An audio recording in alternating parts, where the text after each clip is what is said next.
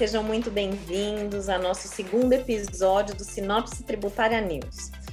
Hoje a gente reuniu um time aqui multipráticas do nosso escritório para falar um pouco sobre um tema que infelizmente não tem saído muito do nosso dia a dia, que é a criminalização das infrações tributárias. Então, hoje, além de mim, Renata Correia, é, sócia aí da área tributária do Matos Filho, e Alessandra, minha sócia também da área tributária do Matos Filho, estão conosco, nosso time aí é, penal, Rogério Tafarello e Flávia Leardini. Vou chamar aqui é, o Rogério para falar um pouco sobre isso e como ele tem visto essa questão penal, tributária é, do lado dele e vou convidar ele a iniciar esse papo nosso aqui.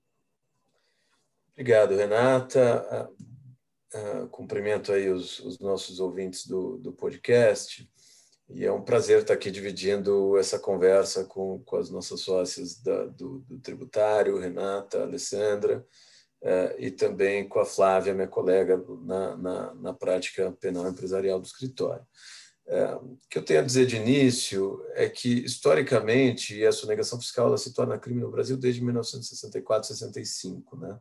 É, o crime tributário ele sempre foi visto é, como é, a infração fiscal mais grave, necessariamente cometida por meio de uma fraude, né? um, engodo que se realiza contra o fisco, né? iludindo a autoridade tributária.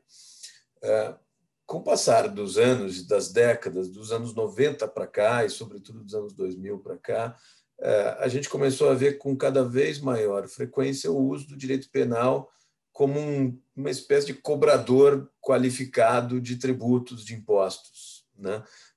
Então, começaram, começaram a surgir algumas regras, é, não necessariamente mudando a lei, que, é, que então já era a Lei 8137 de 1990, dos crimes contra a ordem tributária, vigente até hoje, com alterações, é, mas algumas disposições esparsas, a legislação, sobretudo tributária, permitindo, dando alguns benefícios, ao passo que agravando certos comportamentos. O benefício mais conhecido é o da extinção da punibilidade no âmbito criminal pelo pagamento do tributo. Qual é o problema que a gente tem aqui? A gente já deixa, a partir desse momento, de ver o direito penal como algo diferente do, do, da infração tributária e a gente passa a dar um incentivo para que, de um lado, contribuintes paguem é, tributos eventualmente devidos, mas, de outro lado, que o fisco uh, trate como crime infrações que tradicionalmente não eram tratadas como crime, porque facilita, uh, é um elemento de pressão a mais que facilita a obtenção do, do, pagamento daqueles valores. Né? Mais recentemente, a gente viu aí mudança, inclusive, jurisprudencial no STJ, terceira sessão, na metade de 2018, confirmada com algumas particularidades ali pelo Pleno do Supremo Tribunal Federal em fim de 2019, em que o próprio inadimplemento do ICMS, né, ali o caso, o caso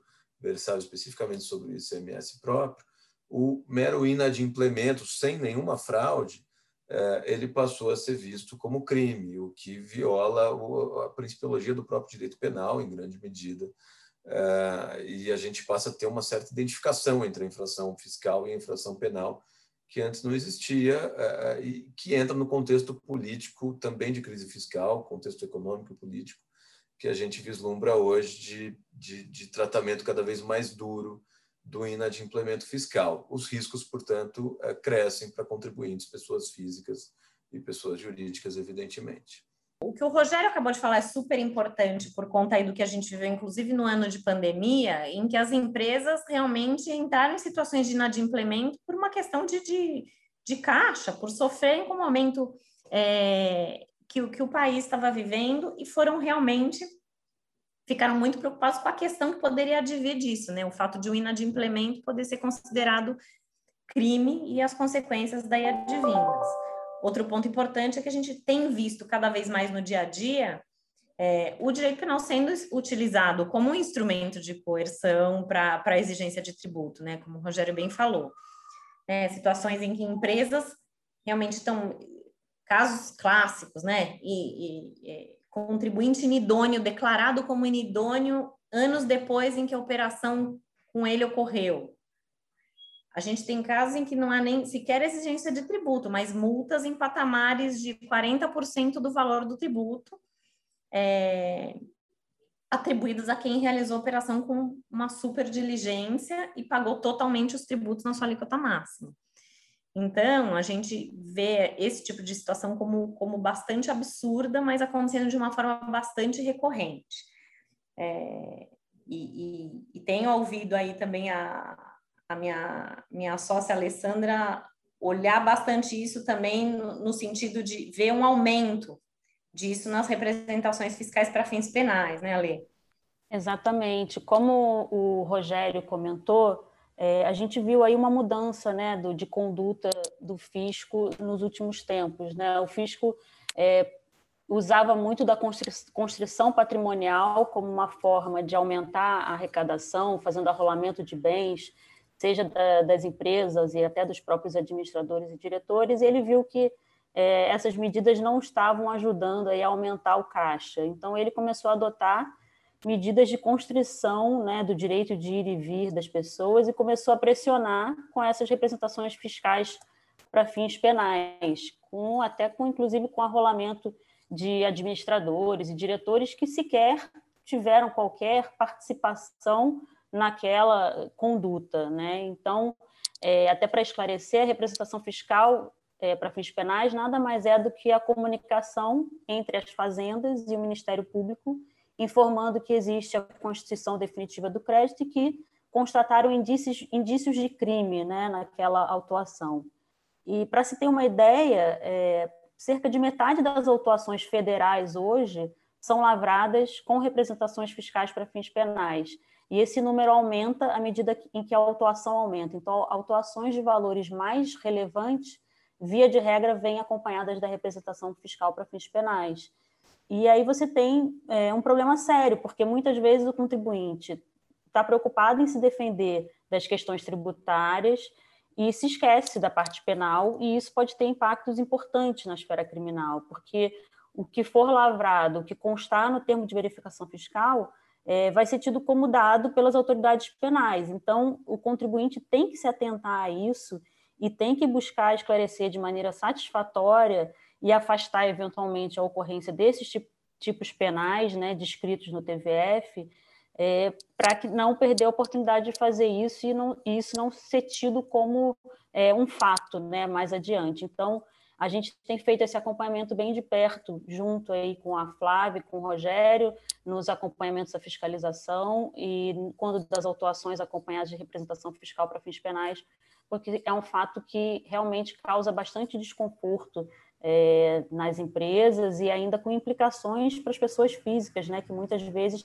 sequer tem qualquer correlação aí com a, com a conduta descrita no termo de verificação fiscal.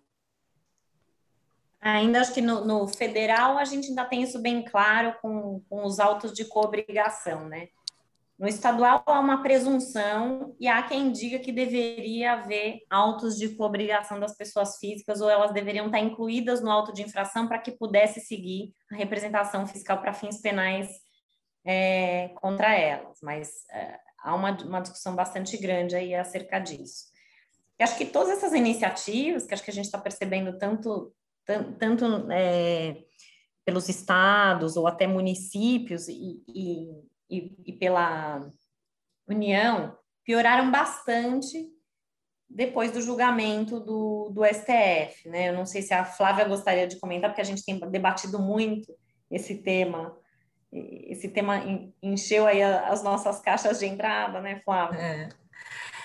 É prazer estar aqui com vocês também. E essa, esse tema realmente tem sido bastante discutido e a gente muitas vezes brinca lá no penal que a gente eh, lá atrás, e acho que isso também é um exemplo do quanto uh, tem aumentado, a, a, acho que é a, a nossa conexão né, com, com, com, o time de tributário, em razão dessas, como a Alessandra falou, das representações fiscais para fins penais, mas a gente brincava que a gente só via a consequência disso, né, atuando no inquérito policial, já a, após o envio da representação fiscal para fins penais, e hoje é comum aqui o nosso relacionamento com a equipe de vocês já desde lá da fiscalização, como a Alessandra disse ali também, com a autuação fiscal, no auxílio da, da defesa administrativa e acompanhando a representação fiscal para fins penais, e aí sim, se eventualmente ao final é, da esfera administrativa, a gente é, continuar esse acompanhamento na esfera é, criminal. Né? E acho que do, do, ponto que você tocou, Renata, acho que é muito importante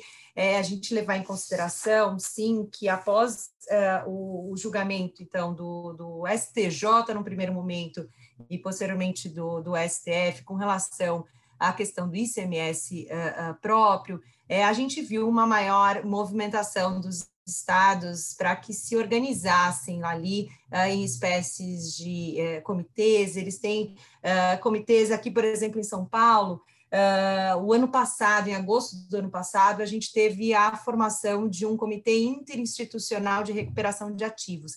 Ele não é, que é eles chamam de CIRA, tá? É, ele não é uma novidade aqui de São Paulo, é algo que é, já é feito em, em, vários outros estados, em, é, é, por exemplo, na Bahia desde 2012, uh, ah, a gente tem uh, em Santa Catarina, mas é um movimento importante para que a gente entenda que uh, a, tanto o Ministério Público, como a Secretaria da Fazenda, como a Procuradoria, eles estão uh, se unindo para a troca de, de, informações, né? Então, uh, a gente sabe que uma das uh, da, daqui da, da, dos objetivos do, do CIRA é ir atrás, sim, de dos tais contumazes, né? Dos devedores contumazes. Então, é, a, a, gente sabe que foi o impacto, claramente o impacto do julgamento do, do STF, que trouxe uma maior organização das, uh, do Ministério Público, da Secretaria da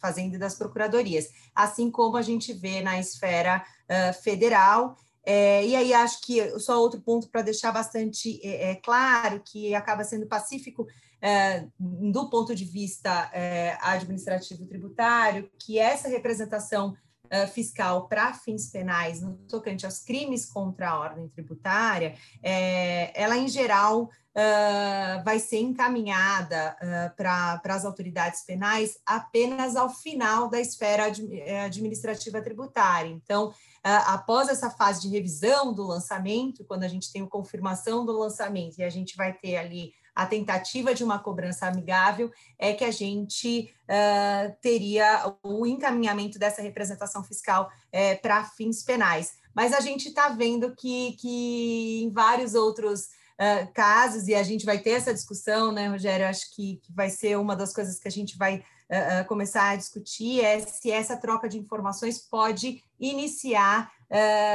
a investigação penal relativa a, por exemplo, o caso do ICMS próprio, uma vez que não há exigência do ponto de vista criminal que se aguarde o final da esfera administrativa tributária uh, para que a gente tenha iniciada uh, investigações criminais relacionadas a tal apropriação indébita tributária do artigo 2 que tanto foi falado no ano passado.